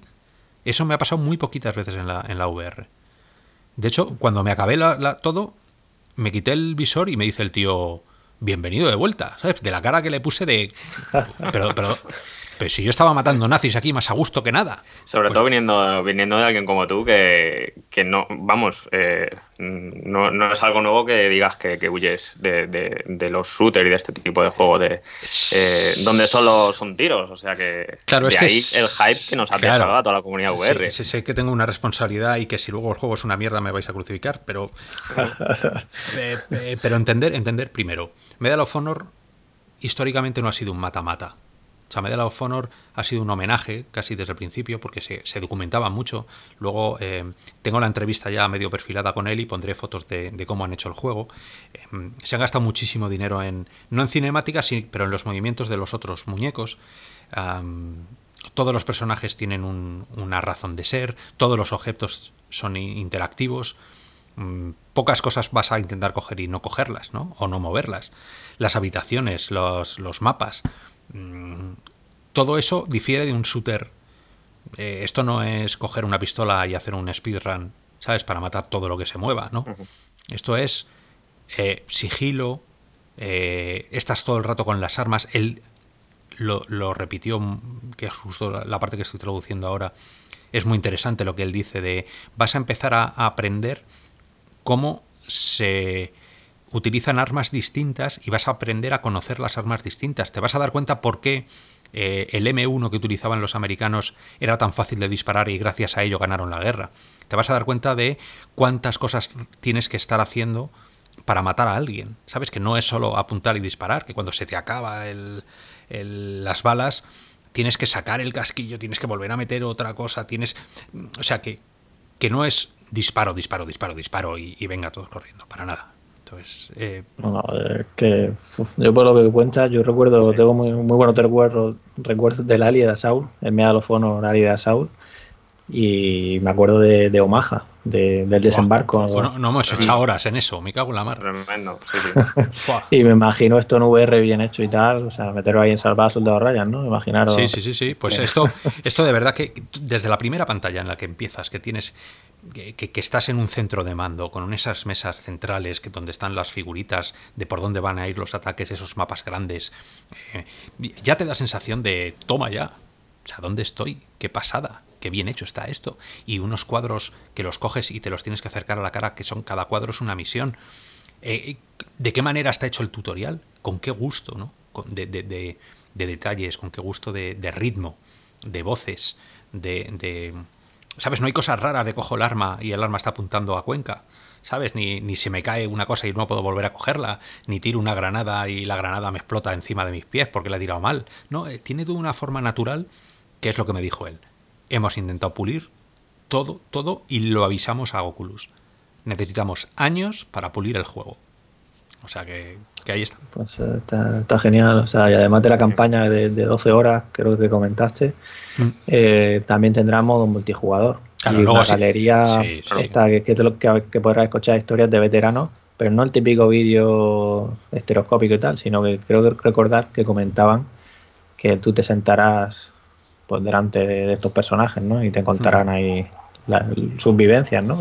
Por eso que no es un juego en sí, es, es, un, es una oda en VR a la Segunda Guerra Mundial. Que esa fue otra de las preguntas que, le hice. Ya, como ha dicho Hugo, ya me conocéis, yo, me suelo meter con este tipo de violencia porque tengo en mi cabeza que la VR es un experimento, o sea, es una es un simulador de experiencias y simular que matas a alguien eh, tiene que tener una responsabilidad por parte de, todo, ¿no? Esto no es como el Gorn, de coger una cosa y reventarle la cabeza a un muñeco que parece que es de, un cartoon, ¿no? Esto no. Aquí hay personas eh, con sus que le puedes mirar a los ojos y pegarle un tiro. A mí eso siempre me ha preocupado desde el punto de vista ético, moral y como padre también. ¿eh? Em, entonces yo le pregunté, al ser la Segunda Guerra Mundial, al ser todos sabemos que la Segunda Guerra Mundial, gracias a las películas modernas, no son las películas, no es el día D, ¿no? De, Normandía que hicieron la primera vez, eh, donde allí moría la gente y no se veía nada, ¿sabes? Parecía que estaban estornudando cuando les pegaban un tiro. Es más el soldado Ryan, te pegan un tiro y salen trozos de tu cuerpo y, hay gente que, bueno, que, no, que tiene que dejar de mirar la pantalla. ¿Y en ese sentido han hecho algo o, es más light? El hombre me dijo que no habían. que había cosas que no habían hecho. Está claro que no puedes al final acabas con un estrés postraumático, ¿no? Si, si ves cuerpos volando por ahí y cachos de cerebros y tal. Pero que tampoco se habían pensado, no habían rebajado la violencia. Dice que sobre todo lo que querían es que fuera un homenaje a aquellos que lucharon en la Segunda Guerra Mundial. Bueno, eh, puedes comprarlo como sea. Yo no vi una exagerada violencia, ¿eh? No me sentí... Sobre todo porque matar nazis tiene un punto gracioso, ¿sabes? Tiene un punto desestresante, de relax para mí. Es lo único que, permito matarme, nazis, pero...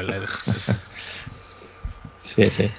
No, la verdad que apunta muy bien y sobre todo el golpe sobre la mesa que significa para el resto de estudios que, una saga tan mítica como Medal of Honor, que recordemos que en esta generación no ha sacado todavía ningún título y que el primer título que saquen eh, sea, no solo en, en, esta generación de VR, digo en esta generación en general, eh, eh, que el primer título que saquen para esta generación sea en VR eh, es un golpe sobre la mesa muy grande y espero que invite a que más estudios se unan a, esto ¿no? y que, nos ofrezcan este tipo de juegos que como dice Oscar pues eh, es tienen tan pulido eh, esas mecánicas que seguramente para el estudio en sí sea muy normal el, pulir ese tipo de mecánicas porque son estudios tan grandes eh, y tienen tanto presupuesto pues que no se pueden tomar a la ligera eh, el optimizar todas, las, todas las texturas, ¿no? Como, como sí pasa con, con estudios indies. está claro, pero más allá de eso, bueno, supongo que allí sería muy difícil, no sé si preguntar esto o que te respondan. Eh, pero más allá de eso, ¿se sabe si va a ser sí o sí exclusivo de, Oculus? O sí. Se sí, sí, sí, sí, de momento es exclusivo de Oculus. Em, sobre todo porque Oculus ha estado tres años con él metiendo, inyectando dinero. Y esto me lo dijo, me lo dijo el hombre este. Dice, mira, eh, cuando fue Oculus quien se acercó a nosotros, no nosotros a ellos, y Oculus nos dijo, queremos hacer un gran juego, y Respawn respondió, vale, pero se necesita tres años, y tres años no es una tontería, tres años son tres años de financiación y tres años de, estar dando el callo todos los días. Y Oculus dijo, es que eso es exactamente lo que quiero. Entonces, eh, yo por primera vez, y aquí, claro, yo, yo, lo digo desde mi punto de vista, ¿eh? y ahora no os molestéis cuando lo diga, pero sonreí un poco cuando entré en el vídeo de YouTube que tienen, que hay uno privado, de, que la mayoría de los comentarios es qué pena que no esté para PSVR. claro, por dentro yo era como ya, no es solo eso. por primera vez en mi vida puedo decirlo. Te dabas una vuelta por cualquier medio generalista y, ya no es solo que no esté para PSVR, sino que qué desperdicio de que sea VR en general. O sea, la gente que juega en pantalla plana eh, tiene tal desconocimiento de la VR que dicen que es un desperdicio que bueno, pero eso, vuelva. Para mí eso es transparente. A mí es transparente. Yo a esa gente ya no le hago caso. Pero sí que me hizo gracia el que me estoy metiendo con vosotros, pero, pero de una manera entender lo que es irónica, ¿sabes? Eh, porque, ¿qué pasa? O sea, nosotros os daremos Medal of Honor cuando vosotros nos deis Resident Evil. Hasta que no nos deis Resident Evil, Medal of Honor no lo huele ni Dios en PSVR. Así. Bueno, habría, habría que hablar con Jason. Bueno, tú estuviste allí seguro con él. A lo mejor te diría algo. Eh, esas palabras que decía que, puede ser que en un futuro se, Rubin, ahí. Rubin ya no es, ahora es Verdú. Ahora es el, que venía. Es verdad, verdad, verdad, verdad. Pero nada, este no dijo absolutamente nada. No, pero bueno, la, inversión ha sido tremenda. Así que como para regalársela ahora a Sony. Ah, pues esto es como todo, son exclusivos de sus plataformas, cosas normal. Y a ver, todos nos gustaría que estuvieran en todos lados pero bueno, son ellos los que deciden. Así que, nada, pues si, si te parece, seguimos, seguimos para adelante. Eh, aparte de, de EcoVR que, probaste en Quest, ¿había algo más? O sea, por, por tener. Eh, además de EcoVR. De, pruebas, ¿eh? De pruebas, me refiero. ¿eh? ¿eh? sí, estaba la cosa esta de Horizon que no pude probar, me quedé con ganas, pero eso, mm. eso la review la va a hacer Hugo cuando salga. porque yo paso de meterme y que luego me diga que. Bueno, es, un creador de mundos. digo, que, que, probaran, no que, no, que, por ahí. que probara, me escabullí para probar Link, eh, el cablecito, luego probé Echo, luego probé el Medal Este, ¿qué más había? No pude probar el, el uno de puzzles, el Rooms, ese no, lo no le pude probar. Ah, luego probé otra vez eh, Asgard Ward y Stormland por decimonovena vez que ya, ¿sabes? Son 40 horas, pero como lo vuelvo a probar, me lo acabo. Porque. Eh, y probé esos dos, que por cierto, y esto aviso también para, la gente, si no tenéis visor, si acabáis eh, escuchando esto, la VR no es para jugar a cuatro chorrijuegos, ¿vale? Eso se terminó hace ya un tiempo. Ahora mismo vas a poder jugar a Last Guard Guard 40 horas vas a poder jugar al Stormland, otras 40 y pico horas, un sandbox infinito, dicen, con unas calidades ambos dos juegos salvajes. Vas a poder jugar a... Tienes el Lone Echo, tienes Lone Echo 2, que va a salir dentro de poco. Tienes eh, el Medal of Honor. O sea, poco a poco nos vamos a ir convirtiendo en una plataforma PCVR mm, tan digna o más que cualquier otra. O sea, que a mí la gente que pues diga... Mismamente Borderlands ahora sale esta la vuelta. un juego que son 60 horas como mínimo. o sea, Borderlands, eh, al final vas a decir. Con, todos los DLCs también, claro. claro, vas a decir, no, la VR está muerta, la VR no tiene juegos, solo tiene idioteces. O, No Man's Sky, ¿no? Que es un juego infinito. o No Man's Sky. chico, eh, si lo quieres ver así, me parece bien. No es verdad, ¿vale? Pero si quieres vivir en ese mundo encerrado, me parece genial. Pero tienes. Y vas a empezar a tener una cantidad de juegos. Ahora, cuando salga el Walking Dead, ese pedazo de Walking Dead que todo apunta a que va a ser un juego sandbox con narrativa. si es que la VR es eso, es. Lo que pasa es que han tenido. ¿Qué, ha tenido que pasar? Ha tenido que pasar el tiempo suficiente para que los juegos AAA salgan del horno. Los juegos tardan tres años en hacerse. Han tenido que pasar PlayStation, para la PlayStation 5, Seguro que hay gente que lleva dos años haciendo su juego para que cuando PlayStation 5 el año que viene salga, digan, tenemos un juego de 60 horas. Claro, has tenido que estar trabajando dos, horas, dos años antes. seguro, seguro. Claro, en VR eso no ha pasado porque no, ni siquiera había visores. Entonces, no le hemos dado tiempo para que haya triple SAES. Puede haber ports, Skyrim, eh, el Fallout, pero eso no son juegos hechos de cero para VR, como sí que vamos a tener ahora triple A hecho de cero para VR más no se puede pedir ahora mismo. ¿eh? Sí, es que, como dices tú, hay, hay muchas cosas y, eso, y Play PC, que siempre decías tú, se asociaba más a chorrijuegos, ¿no? Pues cada vez está, está cobrando más fuerza. Así que, bueno, PC, Quest, PlayStation VR, todos tienen grandes juegos. Hmm. Y vamos, todo aquel que tenga dudas, como, como dijo Oculus en la Connect, el momento es ahora. O sea, la VR, VR is now. Sí, o sea, que, que si tenéis la duda, no, no lo, no ¿Sabes el problema? Y, ahora viene un problema añadido que pensaba yo allí cuando probaba cosas que estaban todas muy bien.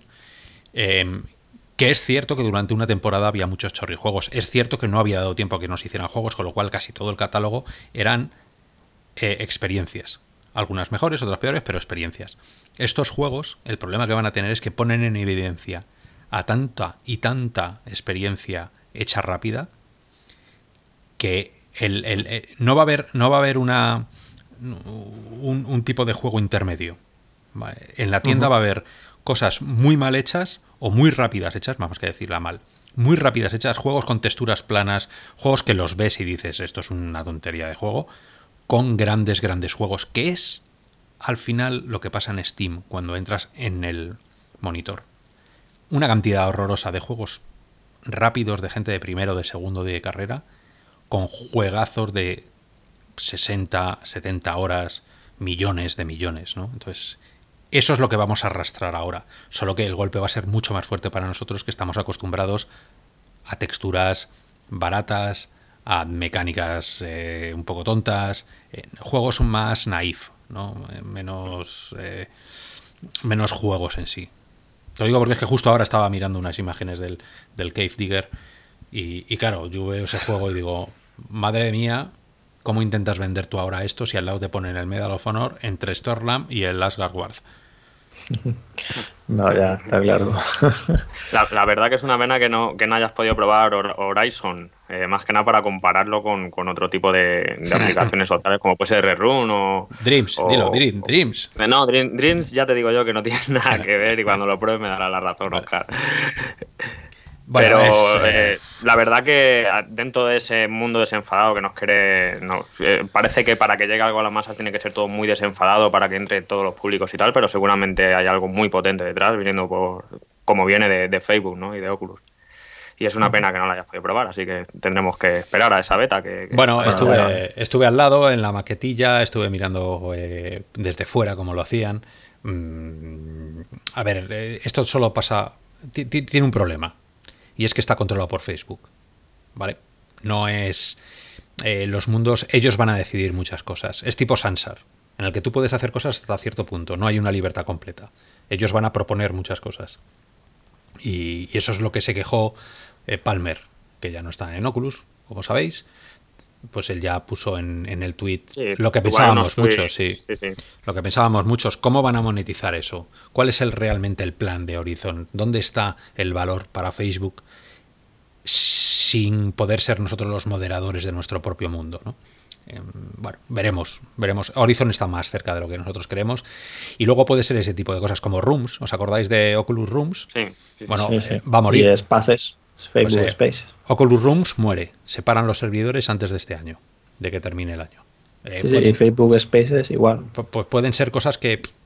Luego también presentaron Destinations, que esa es otra de las cosas, de, de mandar eh, que la gente, una especie como de avatares en tu propia habitación modelada en 3D, que a esto os cuento, para poder realizarse esto de, de los destinations, las gafas, las Quest, tienen que mapear toda la habitación entera. El mapeado de una habitación en, fotogrametría... Mm, es tremendo, tremendo lo que se veía. Sí, sí, no, es, es pero es, es tremendo tecnológicamente, pero es tremenda la fisura que se abre en la seguridad personal de cada uno de nosotros. Asusta, eso asusta. Entonces el alemán se lo preguntó, la prensa alemana se lo preguntó a Voz, el director a RVR directamente, y le preguntó que si los datos los iban a vender a la NSA. Hubo un silencio bastante largo, incómodo, el Voz se movió en la silla así tres veces, eh, cambió el culete de un sitio a otro. Eh, no le gustó un pelo la pregunta, pero era pertinente qué pasa con todas las imágenes de casas. Si yo me llevo cuesta a tu casa, Ramón, y me traigo, me traigo una foto del interior de tu habitación completa, ¿vale? En un momento dado, pero completa. Si me voy luego a tu casa, Hugo, tengo una foto ya de los dos. Esas fotos, ¿qué pasa con esa información? ¿Hacia dónde va a estar viajando? ¿Quién nos dice que no se va a hacer un Big Data con ello? ¿Quién nos dice que no se va a vender luego las marcas? Sabéis que esto no se vende en la habitación de Hugo ni la habitación de Ramón. Lo que se vende es que Hugo y Ramón coinciden en la marca de, mm, yo qué sé, la marca de estantería de Ikea que han comprado. Han comprado dos bilis cada uno. Pues esa información la necesita Ikea y paga mucho dinero por ello. Entonces ahora sí van a saber qué es lo que tenemos, ni mucho menos cuando tengamos tracking de ojos de hacia dónde miramos. Bueno, eh, fue pertinente y hubo una discusión muy grande sobre eso en, la propia entrevista. ¿no? Y ya que sacas ese tema, no sé si recuerdas, pero también anunciaron el tema de nueva infraestructura social para la plataforma de Oculus, en el que iba a estar impulsada por, por Facebook. O sea, es un paso ahí de Facebook de... Mira, de, lo- bueno, o sea, Lo mejor que, decir, que lo mejor que te puede pasar cuando vayas a una Connect es quedarte a la charla de dos horas de Carmack, porque es el único tío que habla con, o sea, sin pelos Sí, en la lengua. es es lo que, bueno, simplemente eso, que, que, que, bueno, de momento es opcional. Ya es que soltó, soltó y dijo, yo lo que sí quiero pediros perdón es por la que estamos liando con el tema social en Facebook, dice. Dice, además yo que soy un tío eh, solitario, que no me gusta un pelo estas cosas, dice, va en contra de todo lo que es Facebook. Mm, Y, y lo dijo así, que no, lo dijo no así. pinta nada, ¿eh? Facebook, No. John Carmack. Y dijo Una persona que- antisocial. que lamentaba mucho la situación social que estaban creando en Facebook, que no sabían muy bien qué hacer ni cómo hacerlo, y que tienen que trabajar bastante más en solucionarlo. Con lo cual ahí te, ahí te queda que son, son experimentos, destinations, rooms, horizon, venga, ahora picamos de allí, picamos de allá, hasta, hasta dar con algo. Seguramente es verdad que lo que dicen que no triunfa el primero que lo hace, sino que de repente te sale alguien y triunfa. A lo mejor es Sansar la que se lleva el gato al agua, a lo mejor es Rec Room. Vete Mira. Facebook fuera de la UR, ¿no? O sea, quiero decir, Facebook no fue la primera red social, ¿no? Claro. Entonces, bueno, también es verdad que el pulso que tiene, el- la pasta salvaje que tiene, pues eh, de posicionamiento creará cosas chulas. Yo no lo sé. De momento, curiosidad. No soy, yo soy más Carmack. Yo prefiero estar aquí en mi Racing, en mi Elite Dangerous, yo solito. No me molestéis. Veremos. Sí.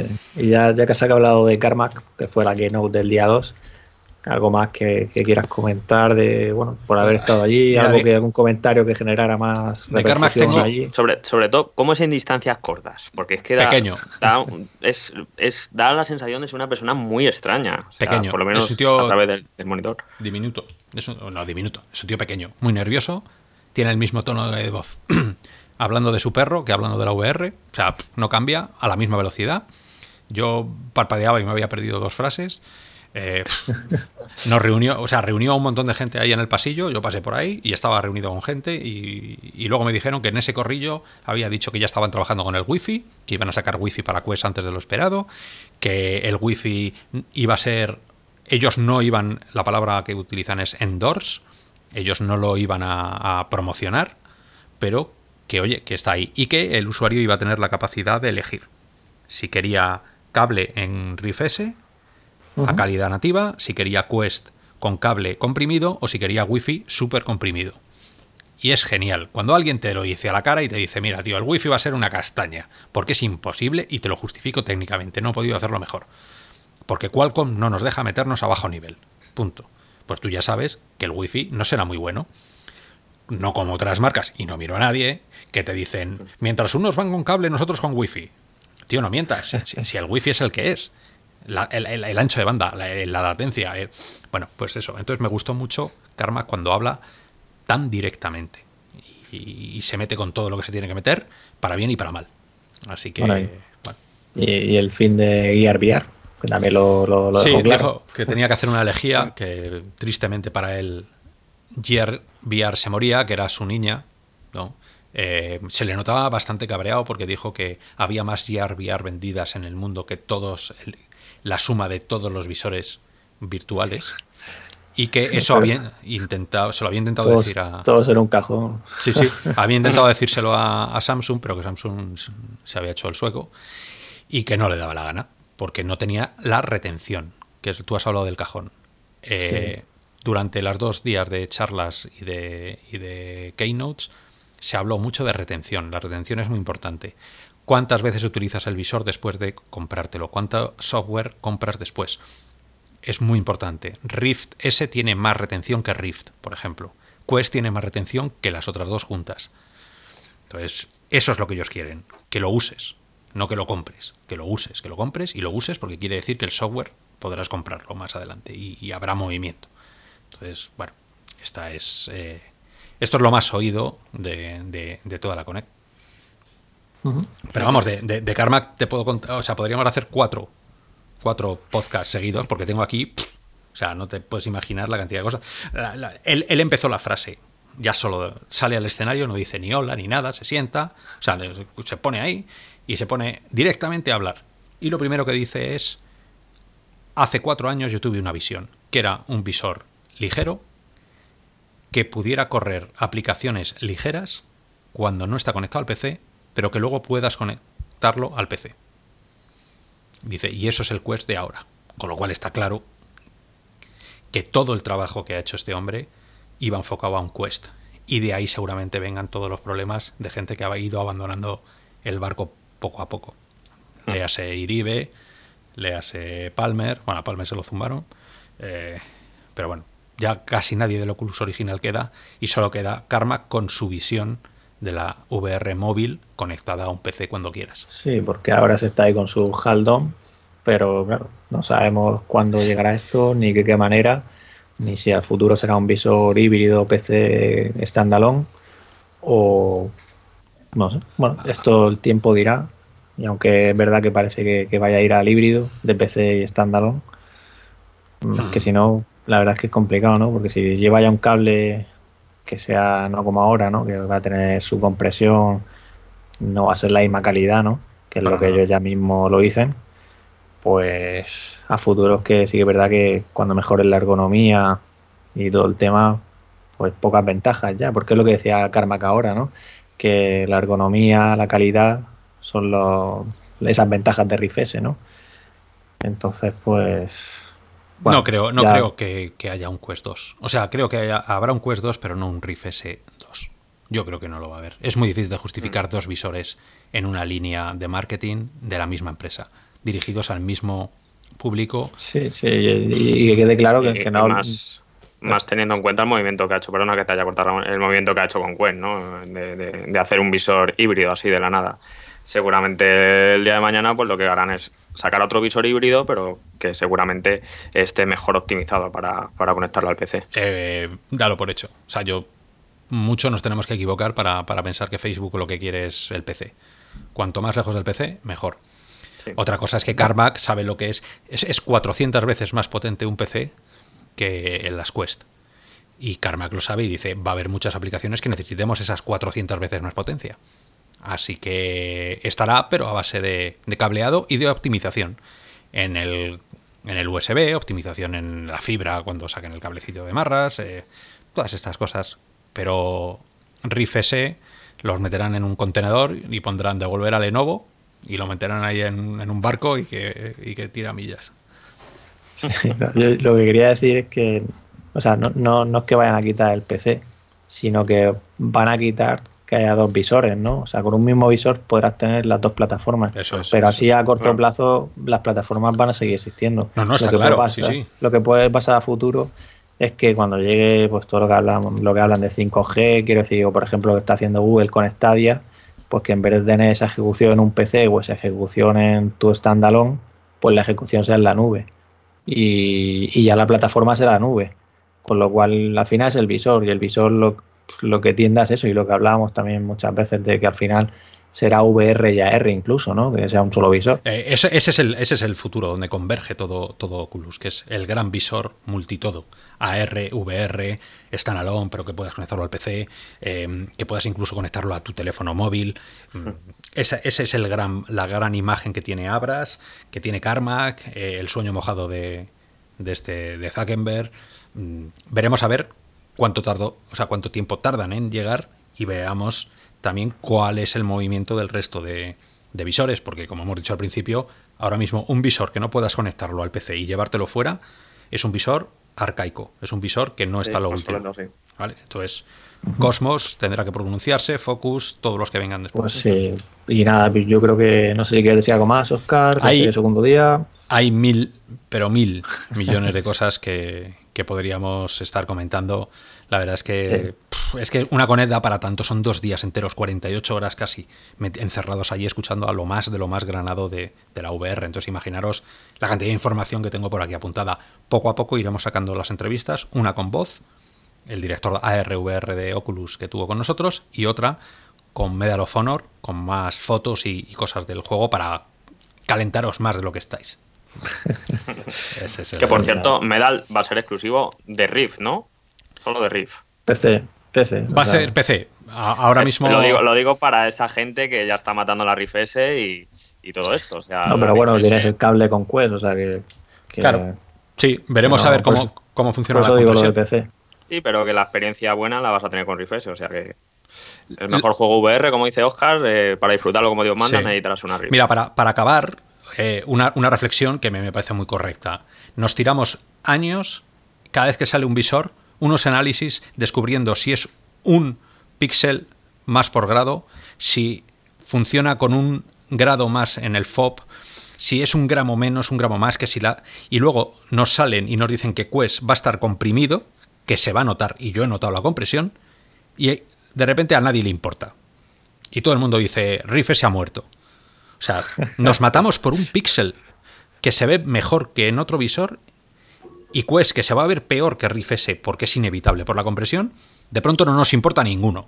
¿Dónde queda el criterio de nuestra comunidad? Y esto es una cosa que lanzo ahí para que me caiga ahora el chaparrón en los comentarios, pero, pero tiene una lectura, ¿sabes? Pues nada, yo lo he dicho, que, encantado como siempre de, que estéis aquí con nosotros, de que hayáis llegado hasta el final.